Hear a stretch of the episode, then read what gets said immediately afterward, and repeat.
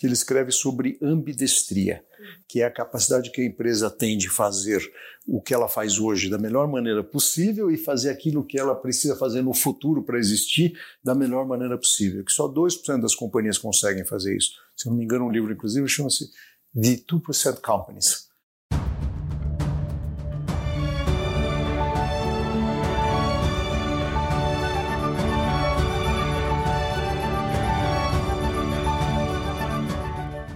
Estamos no ar. Me chamo Luiz Guilherme Prioli, sou associado do IFL São Paulo e seu âncora aqui no podcast Acendendo as Luzes. Quem sabe o Instituto de Formação de Líderes São Paulo é uma associação apartidária, independente e privada para encorajar os valores liberais no Brasil através de seus membros e ampla rede de parceiros. Nós acreditamos que os cidadãos comuns são os verdadeiros protagonistas das ideias da liberdade.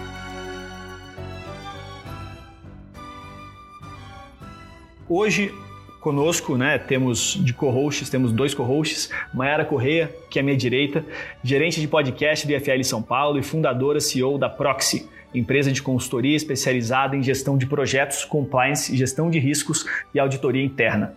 Após seu MBA em finanças pela FGV São Paulo, atualmente está em formação para atuação em conselhos.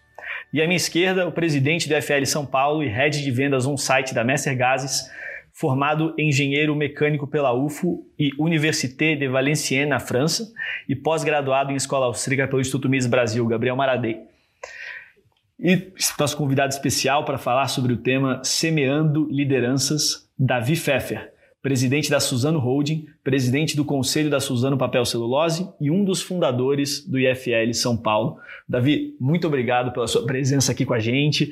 É muito, muito bom ver, ver você aqui se aproximando do Instituto. Assim, é legal ter alguém, estar tá com alguém que é realmente um dos fundadores disso que Founding Fathers. É, um dos Founding Fathers de algo que tantos, tantos, tantos anos depois. E eu queria fazer essa pergunta para você, né? Quando, quando você fundou o IFL, né, qual, qual que era a visão que você tinha ali na, na em mente? Qual que era a, a, dor que você via que o Instituto ele, ele solucionava? muito obrigado pelo convite. Estou super feliz e super orgulhoso de estar aqui. É, o IFL é o, talvez o, o think tank mais potente e, e, é o instituto de formação de líderes mais potente que eu conheço.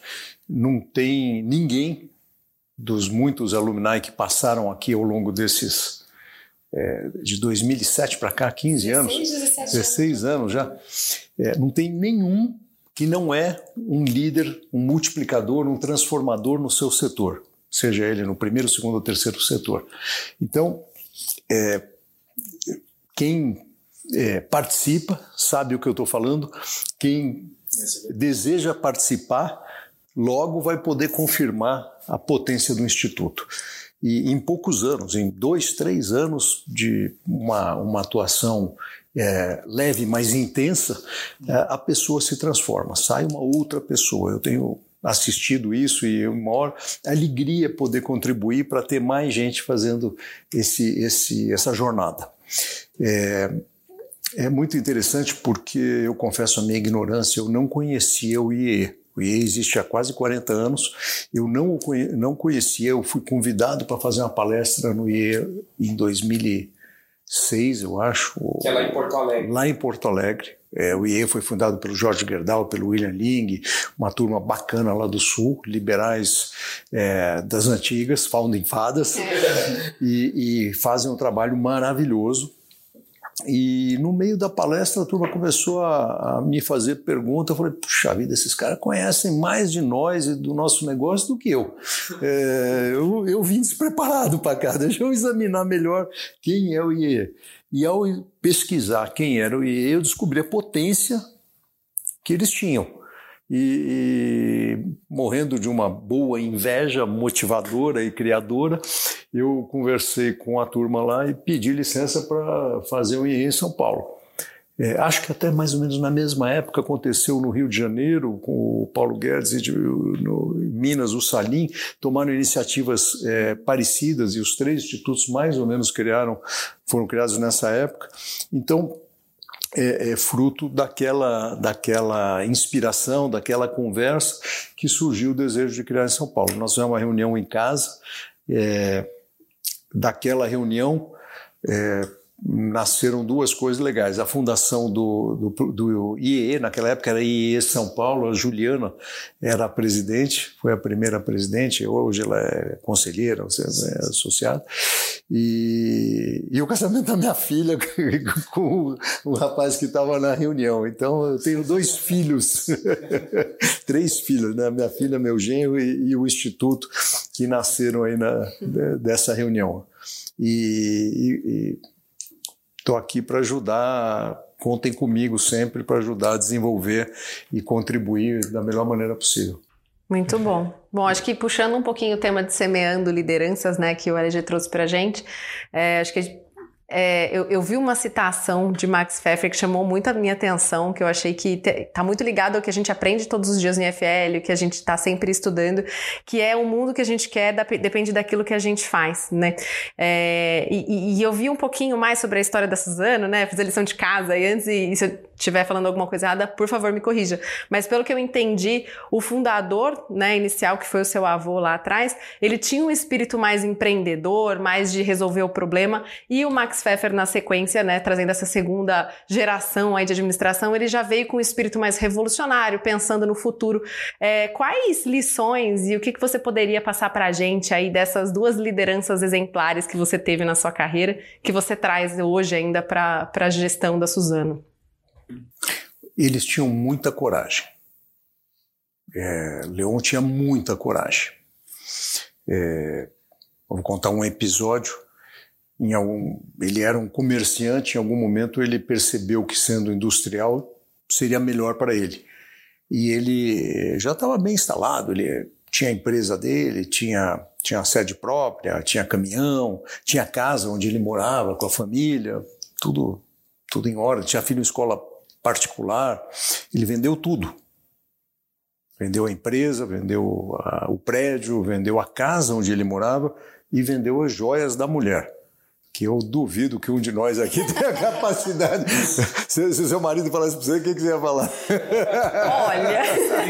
Veja bem, né? Ele vendeu tudo, pôs os filhos numa escola pública, foi morar numa pensão no centro da cidade e ficou construindo a fábrica por uns três anos, na, duro, porque ele acreditava nisso. Ele teve muita coragem e uma visão muito é, né, que, que, que, embasada nessa coragem dele. Então, acho que esse é, um, é uma lição. É, pessoas, ambos, que sabiam motivar e inspirar e escolher bons talentos e os melhores talentos para poder fazer parte do time, porque é, time de eu sozinho não é lugar nenhum. Então, é, muita coragem, visão, olhar longe, não se preocupar com o pequenininho, é, determinação, time, é, resiliência, cai, levanta, cai, levanta, cai, levanta. O que mais que eu posso falar para você que são lições?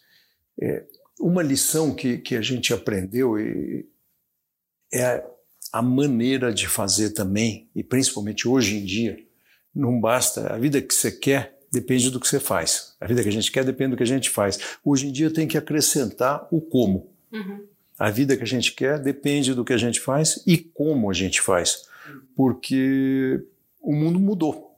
Então a gente tem que fazer do jeito certo. Uhum. Não basta fazer a coisa certa, tem que fazer da maneira certa. Acho que isso é uma lição que veio de lá ou acumulada e que a gente tem incorporada na companhia hoje.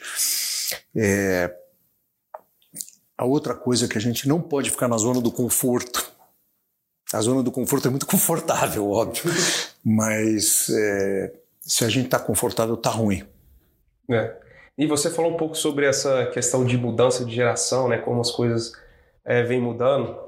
Até para comentar um pouco para o nosso público aqui que busca se formar como um líder e tudo mais, é, eu li esses dias um artigo seu sobre é, esse encontro geracional aí de líderes ouvirem mais os cabeças brancas, né? Até porque o líder mais jovem hoje lida com é, em cenários que mudam constantemente, políticos, econômicos, isso gera uma certa ansiedade na gente, mas eu vi que você pontuou bem essa questão de é, os mais experientes já passaram por cada coisa, tanto no Brasil como no mundo afora. Então, como que a gente pode ouvir, se puder comentar um pouquinho sobre isso? É, é interessante porque as empresas são seres vivos. São organismos vivos. As empresas mudam conforme a, a, cultura muda, conforme o ambiente muda, conforme as necessidades do mercado mudam, com, e, e, as pessoas têm que mudar também ali dentro da empresa. Então, essa capacidade de, de constante adaptação, constante é, da, da, busca da, do caminho, né? Do, da busca de para onde ir e, e, e o que fazer é, é muito importante. E as empresas estão sempre mudando, mas a, eu acho que a essência, as coisas essenciais, elas uh, se resumem a poucas coisas e elas são meio que repetitivas. Tem ciclos que se repetem na economia, que se repetem na história. É, você tem contrações e expansões, né? Do mundo, você tem, é, inclusive da natureza, até meio darwiniano isso. E se você tem a capacidade de olhar é, para a história, de aprender com quem já fez e de construir a partir de, é, você ganha muito. Então, por exemplo, hoje nós estamos entrando num, num momento da nossa história de, de inflação mais alta, taxa de juros mais alto, é, crescimento, se existir, pífio, talvez decrescimento né, da, da, economia. Guerra é, fora. Guerra é, crescente, só para lembrar, a Segunda Guerra Mundial nasceu como, ah não, aquela é guerrinha bairrista ali numa regiãozinha. E demorou um tempão e... Uma proporção que ninguém percebe. Então, assim, é, começou na Ucrânia uma coisinha, mas é possível que aquilo lá vire um problema mais sério. E depois você tem uma pandemia, que fazia muitos anos que a gente não via no mundo uma pandemia, mas já houveram na história algumas. Então, é, temos lá a pandemia. É, quem viveu isso, quem viveu, por exemplo, o pós-guerra, os avós que viveram pós-guerra e que são capazes de contar alguma coisa dessa história para nós, vão saber muito vão poder transmitir para a gente ensinamentos que a gente ia quebrar muita cabeça para aprender. É, quem viveu momentos de inflação alta, pô, eu vivi é, 100% de inflação um mês, 3% ao dia. É muita coisa. O, o, o, o, né? Você tinha que remarcar no supermercado duas vezes, três vezes por dia o, preço. É, não tem nenhuma pessoa com menos de 45 anos que consegue imaginar o que quer dizer isso. É, taxa de juro alto, crescimento da, da, da economia pequeno, é, tudo muda, porque a gente vem de 20 anos de um, de um é, feriado econômico, de uma, de uma bonança ímpar no mundo. Então, ouvir essas pessoas mais experientes é muito legal. E a combinação, na verdade, de cabelo branco e, e cabelo preto, né, que um contribui com o músculo e o outro com o conhecimento, e a simbiose dessas, a soma dessas duas coisas, eu acho que faz uma mistura muito legal. Isso vale permanentemente, porque um dia a gente vai voltar a ter uma bonança e um crescimento. E aí vocês vão estar de cabelo branco. E vocês vão poder ajudar quem estiver começando a carreira lá na frente. Legal. E uma, uma das coisas assim que a gente olha para a sua história, né? Então você, como empresário, você foi atrás de fundar o IFL, que é esse Instituto Sem Fins Lucrativos, para o desenvolvimento de realmente lideranças. É, como que você vê o papel de grandes empresas, de, de grandes empresários que eles podem atuar nessa, nessa, nesse treinamento de lideranças, nessa participação e até internamente nas próprias empresas deles? Não tem como uma empresa ser potente num, num ambiente fraco. Se você viver num país fraco, se você viver numa cidade fraca, se você viver num lugar que as pessoas estão mal, Se você viver num lugar que o ambiente, é, o meio ambiente está ruim, é, que os teus colaboradores estão mal, cara, a empresa vai ser fraca. Ou ela vai ser fraca porque ela não tem força, endoforça interna, ou ela vai ser fraca porque não, os clientes estão fracos, ou porque não vai, não vai dar. Então, o único jeito de a gente é, dar bem é a gente ajudar o mundo a ser melhor. E tudo que a gente puder fazer, mesmo que pareça impossível, a Anne Rand fala isso, é, a gente tem que fazer, tem que acreditar e tem que fazer. A minha avó contava uma história, é, é, é só uma caricatura, mas eu acho muito inspirador. Dizia que estava pegando fogo na floresta e os animais fugiram todos o leão, o elefante, a girafa, aquela bicharada toda fugindo. E vem um, passarinho no sentido do fogo, sentido oposto. E o, sei lá, quem está na frente, o leão, fala assim: Ô passarinho, tu vai morrer queimado ali, cara. E o passarinho fala, com, a boca cheia d'água: Não, não, não, seu leão. Se cada um de nós pegar e encher a boquinha d'água e levar lá, nós apagamos o fogo. É, né? O chinês tem um ditado, ele fala assim: a gente não pode reclamar da sujeira da rua, a gente tem que varrer a nossa calçada. É a mesma história. Então, se a gente fizer a nossa parte, cada um fizer a nossa parte, a sociedade será melhor, o país será melhor, as empresas serão melhor. E eu acho que é assim que nasce o EFL, é assim que e nesse processo a gente se, se desenvolve também, né? É. Não só os outros. Com certeza. É, isso está muito ligado com a essência, né, que você trouxe anteriormente para gente. E até para quem está em casa, contar que a gente está aqui hoje gravando na Suzano, né, Davi? Obrigada por abrir as Imagina. portas aqui da sua casa para gente. E... Você sabe, só nesse sentido, completar uhum. mais uma coisa. É, a endorfina, na hora que, que a mãe dá a luz, ela tem uma descarga de endorfina que provoca nela a, aquele amor incondicional pela criança. E essa descarga, tem cientistas que mediram isso, é, ela energeticamente é transferida para o bebê e é por isso que o bebê tem o amor pela mãe. Quando você faz um ato de caridade, de filantropia, de ajuda ao outro desinteressadamente, a endorfina vai circular em você da mesma forma uhum. e vice-versa, o outro vai sentir essa grande. Então, é, é isso que os é, Budas, os filósofos falam: ah, isso é o amor, que o amor transforma. Os cientistas mediram isso aí sob é, a forma de endorfina. É uma retroalimentação, né? Constante.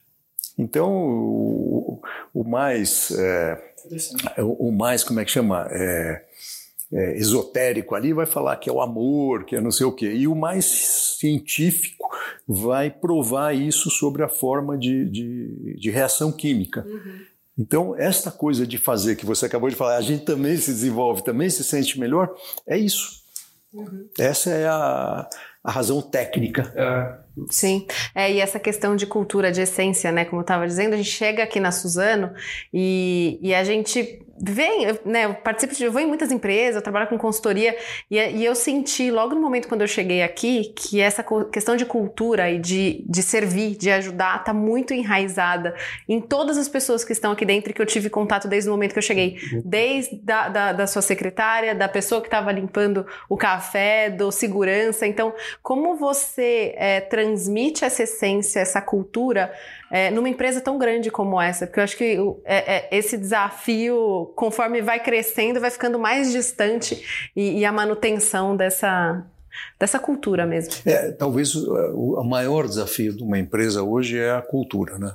É a criação e a manutenção de uma cultura é, acruitiva, de uma cultura positiva, construtiva, de uma cultura, a gente chama aqui de forte e gentil. Uhum uma cultura que você vai buscar o resultado que você quer, que você precisa, e você faz isso de uma maneira muito adequada. Uhum.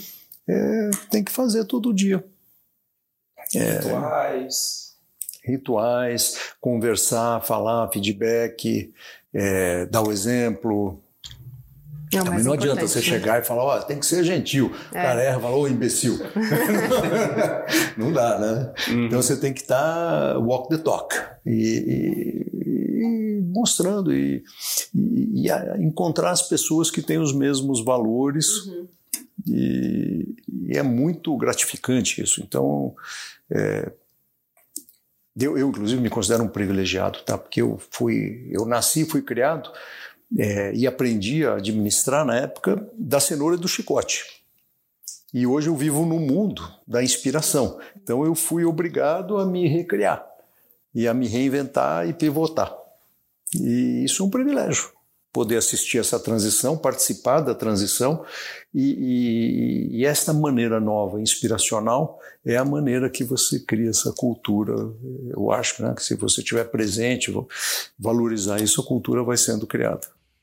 Essa força, assim, que você disse, que é, se refere a essa conquista de resultados, a ser impável diante de, de problemas, como que você definiria essa A resiliência, talvez, né, caiu, levantou, é, a força não é por prejudicar o outro.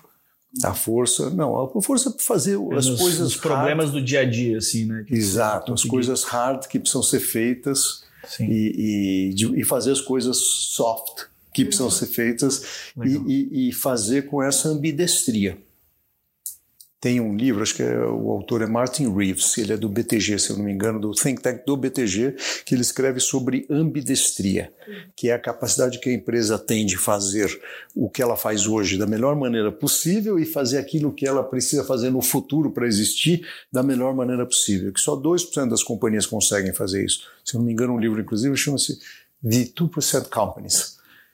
E, e ou The 2 sei lá, uma coisa parecida com isso, tá? E, e isso vale para a maneira de fazer as coisas também. Então, é, muito é, bom. E a corroboração disso é a história da Suzano, né? Hum. É, é, o Leon com o Max, né? Literalmente são as duas personalidades. Complementares, muito é. interessantes, é verdade. É. E, e nesse Eu tinha pensado nisso, interessante. É. Uhum.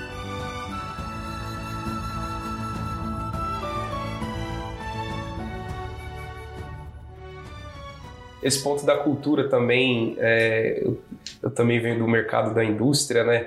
Eu acredito que é um tipo de mercado, esse mercado real, industrial, B2B, ele, o, a cultura ainda tem um, um, componente adicional de importância, que é a questão da cultura da segurança também, né? Porque é, a gente está falando aí de milhares de colaboradores que estão na ponta lá é, dentro da indústria que é, a gente tem uma questão ainda mais importante com relação à, à segurança. Né? Processos sensíveis, Isso. processos complexos, é, químicos, alta temperatura, alta pressão, é, perigoso.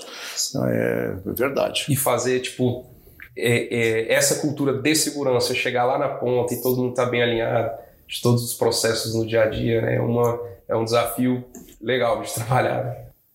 E, e num mundo de hoje em dia, em que o mundo é, perdeu um pouco a essência da Ayn Rand, está um pouco fluido, vai usar uma palavra moderna. Uhum. É, eu, é, me parece essencial o resgate dos valores liberais, no sentido mais amplo, para que a gente possa fazer a liderança é, ser bem eficaz, bem efetiva. O individualismo, né? É. Jane Rand. É. Muito o bom. individualismo dentro de um conjunto. Exato. Isso aí. Meritocracia, racionalidade, né, objetividade. E a gente, a gente aprende né, a desenvolver esses valores aqui no IFL, porque muito do que a gente aprende, a gente acaba aplicando nas nossas empresas, nos nossos respectivos meios, abrindo, levando essas ideias para gente que nem pensava às vezes nisso, nunca tinha ouvido falar, assim como alguma hora nós fomos os primeiros a ouvir falar desse tipo é. de ideias. Salvando almas, né? Salvando almas, exatamente. E... E, e de certa forma, hoje a gente vive num ambiente em que o sucesso é meio que um sinônimo de ver vergonhoso. E, e, a meritocracia, o mérito, é sinônimo de uma coisa feia, que é exatamente o contrário.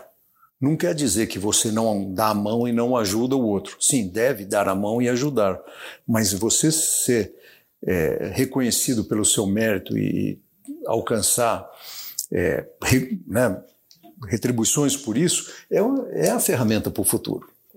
Senão você não vai chegar no amanhã. Uhum. Entra um pouco essa, até que essa questão da energia que você comentou um pouco mais cedo aqui, que é a partir do momento que você vira uma chavinha e, e começa a admirar o sucesso, tipo, alguma coisa muda ali, né? Com certeza, o sucesso, né? admirar o sucesso traz sucesso. Exato. É porque você para a querer, você passa a querer imitar aquilo, né? Você quando você olha para lá, ao invés de você querer derrubar aquilo e ser uma pessoa que está pegando o seu tempo e voltando para tentar, sabe, fazer uma coisa negativa, você passa a tentar fazer uma coisa eh, positiva, imitar e, e, por aí vai. E uma, e uma das coisas também que eu acho que são curiosas é acaba sendo toda essa cultura que a gente, né, quando a gente tem as ideias da liberdade, a gente passa a observar o sistema como várias, vários fatores, né? A gente não tem uma visão um pouco, eu diria, fechada. A gente começa a ver que, ah, o empresário ele funciona aqui, então ele vai aqui, que isso aqui volta aqui no sistema econômico, e aí afeta o social, afeta a cultura, afeta tudo. A gente começa a ver a complexidade desse sistema. E um tema que está muito ligado a essa complexidade acaba sendo inovação, que pode tomar diversas caras, diversas formas. E uma das, das minhas dúvidas, Davi, acaba sendo como que funciona a inovação é, nesse setor que você trabalha, porque eu, eu vejo muito, assim, a gente tem alguns setores, vai, fintech, que o pessoal fica, fala, tá bem trending, assim, de inovação. Como funciona a inovação nesse setor de papel celulose para as pessoas, para os nossos telespectadores aí que eles acabam acompanhando, têm vontade de empreender, têm vontade de entrar em diversos mercados e falar um pouquinho sobre essa parte nesse setor.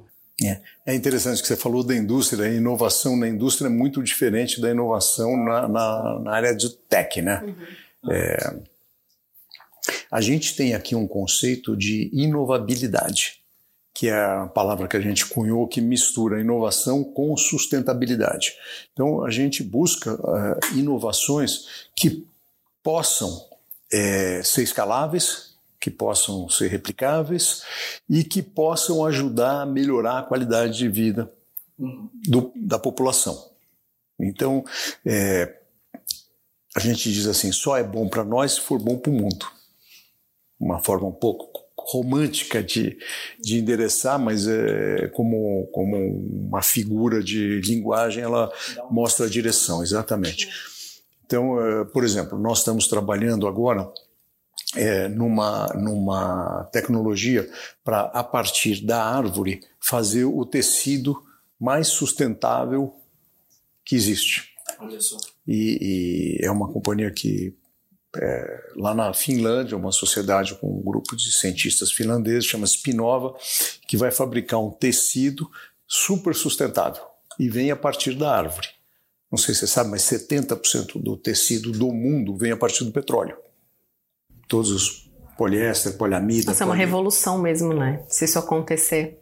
Tem muito espaço. Assim como crescer. a celulose pelo, pelo eucalipto, né? A celulose de eucalipto também foi uma revolução para o uhum. mundo. Tá? Então a gente acredita em algumas verticais e estamos trabalhando em inovações nessa área. Tem um grupo é, bastante grande, bastante potente, competente, trabalhando em inovação um monte de, de cientistas, de, tem gente no Brasil, tem gente fora do Brasil, tem uma empresa em Israel que trabalha em desenvolvimento genético de árvores e a gente acredita que, que tem bastante coisa legal para fazer. É, isso, isso é interessante porque esse outro tipo de inovação acaba sendo uma coisa mais de experiência do consumidor, então, de, de, por exemplo, esse produto de tecnologia que ele tem mais contato, que a gente ah, baixa o aplicativo, e aí aqui nesse outro, nesse outro mundo a gente está falando dessa realmente essa inovação de uma tecnologia industrial que vai produzir, vai criar esse novo produto para com possibilidades bem interessantes. Com, com, tempos bem diferentes, né? Porque é. ali você faz um programa Exatamente. Em, em qualquer computador. Go to market em é. três semanas. Horas. É, 24 horas até. E, e, aqui não, aqui você depende de uma árvore crescer. Sete anos. Ah, realmente, plantar a sementinha. Posso fazer uma pergunta direta para o Davi, chefe, presidente Sim. do conselho? É, quando você montou o seu conselho e né, a todo momento acho que você vai fazendo a gestão das pessoas, as entregas, o que, que você busca nessas pessoas para sentar na cadeira de um conselho da Suzano? Conta para a gente, para o pessoal que está em casa, quais soft skills, acho que principalmente além dos hards, o que, que você é, busca nessas pessoas? Agora há pouco ela falou que ela estava começando a procurar alguma coisa de conselho. Eu, tô... é, eu, eu sei Sempre, em todos os episódios eu pergunto isso e eu sim estou estudando para conselho. Então, quem sabe daqui uns 20 anos. Não dá ponto isso aí, não. não. Do grego, estratégia. o, o... Então, de novo, as empresas são seres vivos e os conselhos são vivos também. É, uma das pilares aqui da nossa, das nossas crenças é a meritocracia, é o profissionalismo e a meritocracia. E, e essa profissionalização é a, capacidade que a empresa tem de colocar a pessoa certa no lugar certo, na hora certa. É, porque né, às vezes tem um cara um gerente de vendas maravilhoso, tal, a empresa mudou, não fabrica mais copo Agora ela fabrica gasolina, então o cara não vai conseguir ser um bom gerente de vendas de copo de gasolina. Aí você precisa, né, sorry e tal. É, lá no conselho é a mesma coisa. É, o conselho de 2007, por exemplo, é de uma empresa, de um mundo completamente diferente de hoje em dia. Então, se eu fosse te responder essa pergunta assim na lata, eu ia dizer depende como diz o baiano. depende. Depende do momento, depende da hora. Então, é, é, cada, cada determinado momento você busca. Está sempre alinhado com a estratégia coisas, da empresa. Co exatamente. E, e, e, e, complementaridades àquilo que você já tem. Uhum. Adaptabilidade. Gente, Davi, eu vou agradecer aí de verdade o tempo que você teve aqui com a gente, presença aqui dos, dos dois co-hosts. E agradecer a um dos nossos patrocinadores, que é a gente tem a Goldrato Consulting aqui no podcast, a gente tem a Polaris Pharma também, que tem um presente para você. Opa! É, a Polaris. O que, que faz é, a Polaris? Ela é uma empresa de três IFLers, eu sou um deles. Opa! ela tem, ela é um laboratório de manipulação que importou para o mercado brasileiro a tecnologia americana, só abrir a caixa aqui. Isso, americana de PEX de packs personalizados, sustentáveis, e então a gente tira o uso de potes do lado e a gente manipula suplementos, medicamentos, dermocosméticos, tudo com atestado de pureza. Então, se você puxar aí a caixinha, você consegue puxar o seu packzinho aqui do lado. E aí esse a gente. Isso, esse mesmo. Só ah, ele, vem, ele vem grudadinho aqui, assim. Só pra... e, o, e o que, que tem aqui? aqui. Tem suplementos para você. A gente preparou o pack imunidade, que a formulação vitamina dele está aqui. Com espirulina, vitamina D. Vitamina C, vitamina D. O El Imune. Pô, que legal. O que, que é um El Imune? O El Imune é uma substância que é uma yeast. Eu esqueci como se faz em português. É, yeast, é, é fermento. Fermento, né? que ele aumenta a imunidade. Então, se joga no Google El Imune, você consegue ver bastante sobre o ativo. Ele é bem legal. Eu tomo também todo dia. Esse aqui até o. Pô, legal, obrigado. toda a tarde. Bacana. E vocês formulam? Sim, a gente tem um laboratório aqui na Vila Nova Conceição, a gente entrega em todo o Brasil, tudo com atestado de pureza, PEX, dermocosméticos e o ouvinte do IFL São Paulo tem 20% de desconto, só entrar em contato. E o mais bacana é que usa uma caixa de papel. Exatamente. Biodegradável. E eles têm um gloss que tira vontade de comer doce, então eu acho isso revolucionário. Nada funciona. Nada funciona. como cliente satisfeito. Como é, como é que chama esse negócio? É um gloss que, que é tira é vontade de, de comer doce. Gloss. De passar na boca, é, é um tipo um batom. Mas e os homens? A gente tem sem cor. Tem que a gente fazer. tem sem cor. Ah, mas tem. brilha, né? Não, a gente tem sem brilho. Ah, é? Ah, então. e, e, tira a vontade de comer doce? É, ele tem uma substância chamada picolinato de cromo. Então, quando você ele tem quase também um mentolado, ele tira a vontade mesmo. Como é que chama esse troço? É um gloss da Polaris. Se você entrar em contato depois, eu, eu vejo para vocês aí também. Cara, eu sou Funciona um chocólatra. É. Funciona? Funciona, eu tenho um. eu quero experimentar, bacana. Parabéns, muito obrigado pela oportunidade. Obrigada a você. Parabéns pela iniciativa de vocês, viu? Parabéns pelo trabalho no IFL. Eu sei que não é fácil e um dia vocês vão ver o resultado que dá. A gente que agradece o pontapé inicial lá atrás. É verdade. chegar aqui. Não, As outras pessoas vão regando, regando e a gente vai criando essa árvore aí. É. E vamos pensar em a gente fazer um esquema por bairros, multiplicar. Uhum. Projeto do Oscar aí. Ah, e Oscar. Multiplicação, né, Seus filhotes. Gente, Muito bom, obrigada, Obrigado, Davi. Um abração para vocês. Hein? Agradecer aí. Sigam a gente no arroba IFL São Paulo e fiquem ligados no nosso processo seletivo e no nosso fórum que vai acontecer no dia 1 de setembro. grande abraço e até a próxima.